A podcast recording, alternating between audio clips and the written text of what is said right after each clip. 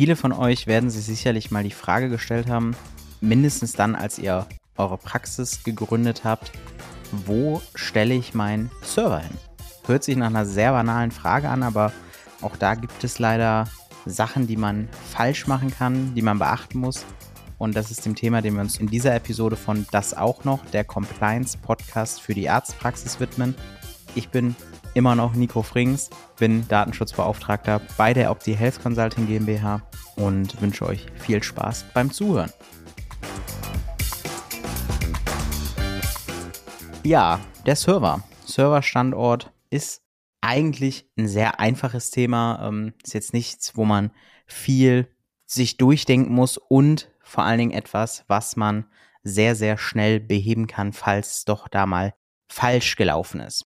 Vorneweg, das kann ich aus Erfahrung sagen, weil ich es schon so oft gesehen habe, sage ich es einmal und schmetter jetzt vielleicht ein paar von euch direkt ab. Der Server darf nicht einfach so wie so ein Desktop-PC an der Rezeption unten drunter stehen. Das ist einfach falsch. Da ähm, geht ihr aus Datenschutz- und Datensicherheitsgründen leider ein zu hohes Risiko ein und das wird die Datenschutzbehörde bei einer Begehung auch anmarken und euch gegebenenfalls sanktionieren.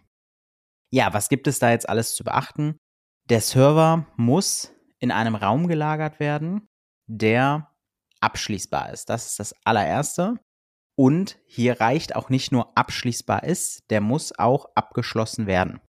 Warum das Ganze? Wenn jemand bei euch in der Praxis einbricht. Wir brauchen da jetzt nicht drüber zu reden, dass das, was ich jetzt hier gleich schilder, ein Fall ist, der vielleicht bei einem von 10.000 Einbrüchen passiert, aber leider legt es der Gesetzgeber so aus. Wenn jemand bei euch in der Praxis einbricht, ist das Wertvollste, was er da mitnehmen kann, selbst wenn ihr drei Goldbarren daneben liegen habt, euer Server. Natürlich würde er versuchen, die Goldbarren und den Server mitzunehmen, aber wenn wir uns auf einen Gegenstand beschränken, ist das teuerste dort der Server. Warum? Die Daten, die da drauf sind, kann er, wenn er da ein bisschen Ahnung von hat, und da muss man jetzt kein kompletter Computerguru für sein und ähm, ein Hacker oder sowas, die Daten, die da drauf sind, kann er im Internet für zig Millionen Euro verkaufen. Ich sage mal salopp dazu, genauso hat Facebook sein Geld gemacht. Das stimmt aber leider auch. Facebook macht durch Werbung Geld. Wir wissen alle, dass Facebook kostenlos nutzbar ist. Also wie macht Facebook das? Warum ist Facebook so ein Riesenunternehmen mit so einem Riesenumsatz? Unsere Daten werden einfach weiterverkauft.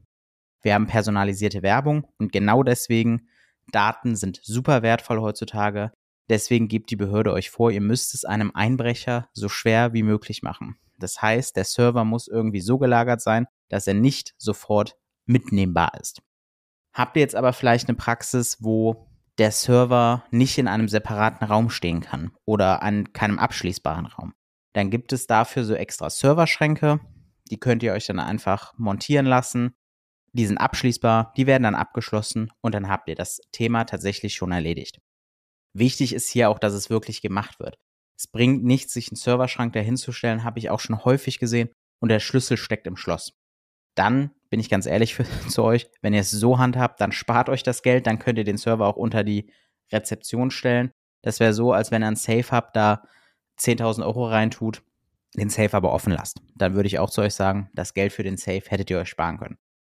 Das ist das erste zum Serverstandort. Dann ist es so, der Raum, in dem der Server steht, muss ausreichend gekühlt werden. Entweder über ein Fenster, dass ihr permanent ein Fenster aufmachen könnt, also auf Kipp. Es sollte aber so sein, dass natürlich über das Fenster niemand einsteigen kann. Also entweder müssen da irgendwas vor den Fenstern sein oder ihr seid weit genug oben. Oder noch besser, der Raum muss tatsächlich über eine Klimaanlage verfügen. Warum das?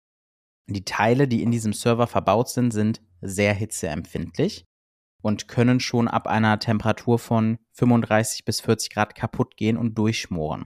Das heißt, ihr habt da erstens ein, eine Brandgefahr und zweitens die Gefahr, dass Daten verloren gehen, weil euch der Server kaputt geht. Deswegen wird vorgeschrieben, dass eine Lüftung vorhanden sein muss. Die anderen beiden Themen, die ich jetzt anspreche, also das sind wirklich Pflichtthemen. Die anderen beiden Themen sind keine richtigen Pflichtthemen, sondern da sind das mehr Empfehlungen, auch von uns, dass wir sagen, na, macht das mal lieber oder versucht darauf zu achten, damit ihr nicht Gefahr läuft, dass da irgendwas passiert.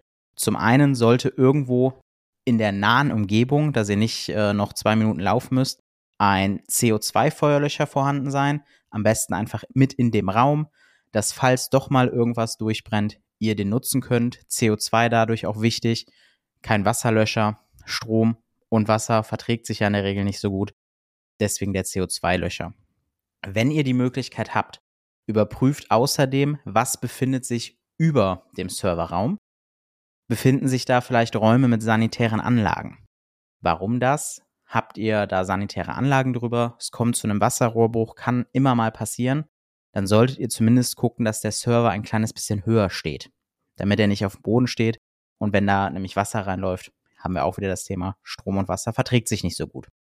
Zum Anschluss des Servers, das ist wieder Pflicht, braucht ihr eine Schutzsteckdosenleiste. Da, falls ihr das noch nicht habt, einfach mal mit eurem ITler drüber sprechen. Das sind einfach Steckdosenleisten, dass falls es mal zu einem Kurzschluss kommt, geht eher die Steckdosenleiste kaputt und nicht euer Computer. Und was zwingend vorhanden sein muss, ein Rauchmelder im Serverraum. Auch hier, wenn mal was durchbrennt, damit ihr einfach sicher gehen könnt, dass es jemand mitbekommt. Weil wenn es keiner mitbekommt und das qualmt da 30 Minuten, ist erstens der ganze Raum verqualmt und zweitens dann auch alles kaputt. Das sind so die Sachen, die man da tatsächlich beachten muss. Wie gesagt, Serverstandort ist ein bisschen ein sehr einfaches Thema, aber ihr habt hoffentlich gemerkt, es sind schon ein, zwei, drei Themen, die man da beachten sollte. Solltet ihr noch Fragen dazu haben, meldet euch gerne oder andere Datenschutzfragen, meldet euch auch da gerne. Einfach eine E-Mail an datenschutz.opti-hc senden. Wenn euch der Podcast gefallen hat, lasst ein Like da, abonniert den Podcast, damit ihr nichts verpasst. Schreibt eine Rezension, gebt eine Bewertung ab. Wir freuen uns da über alles, was da irgendwie kommt. Bis zum nächsten Mal.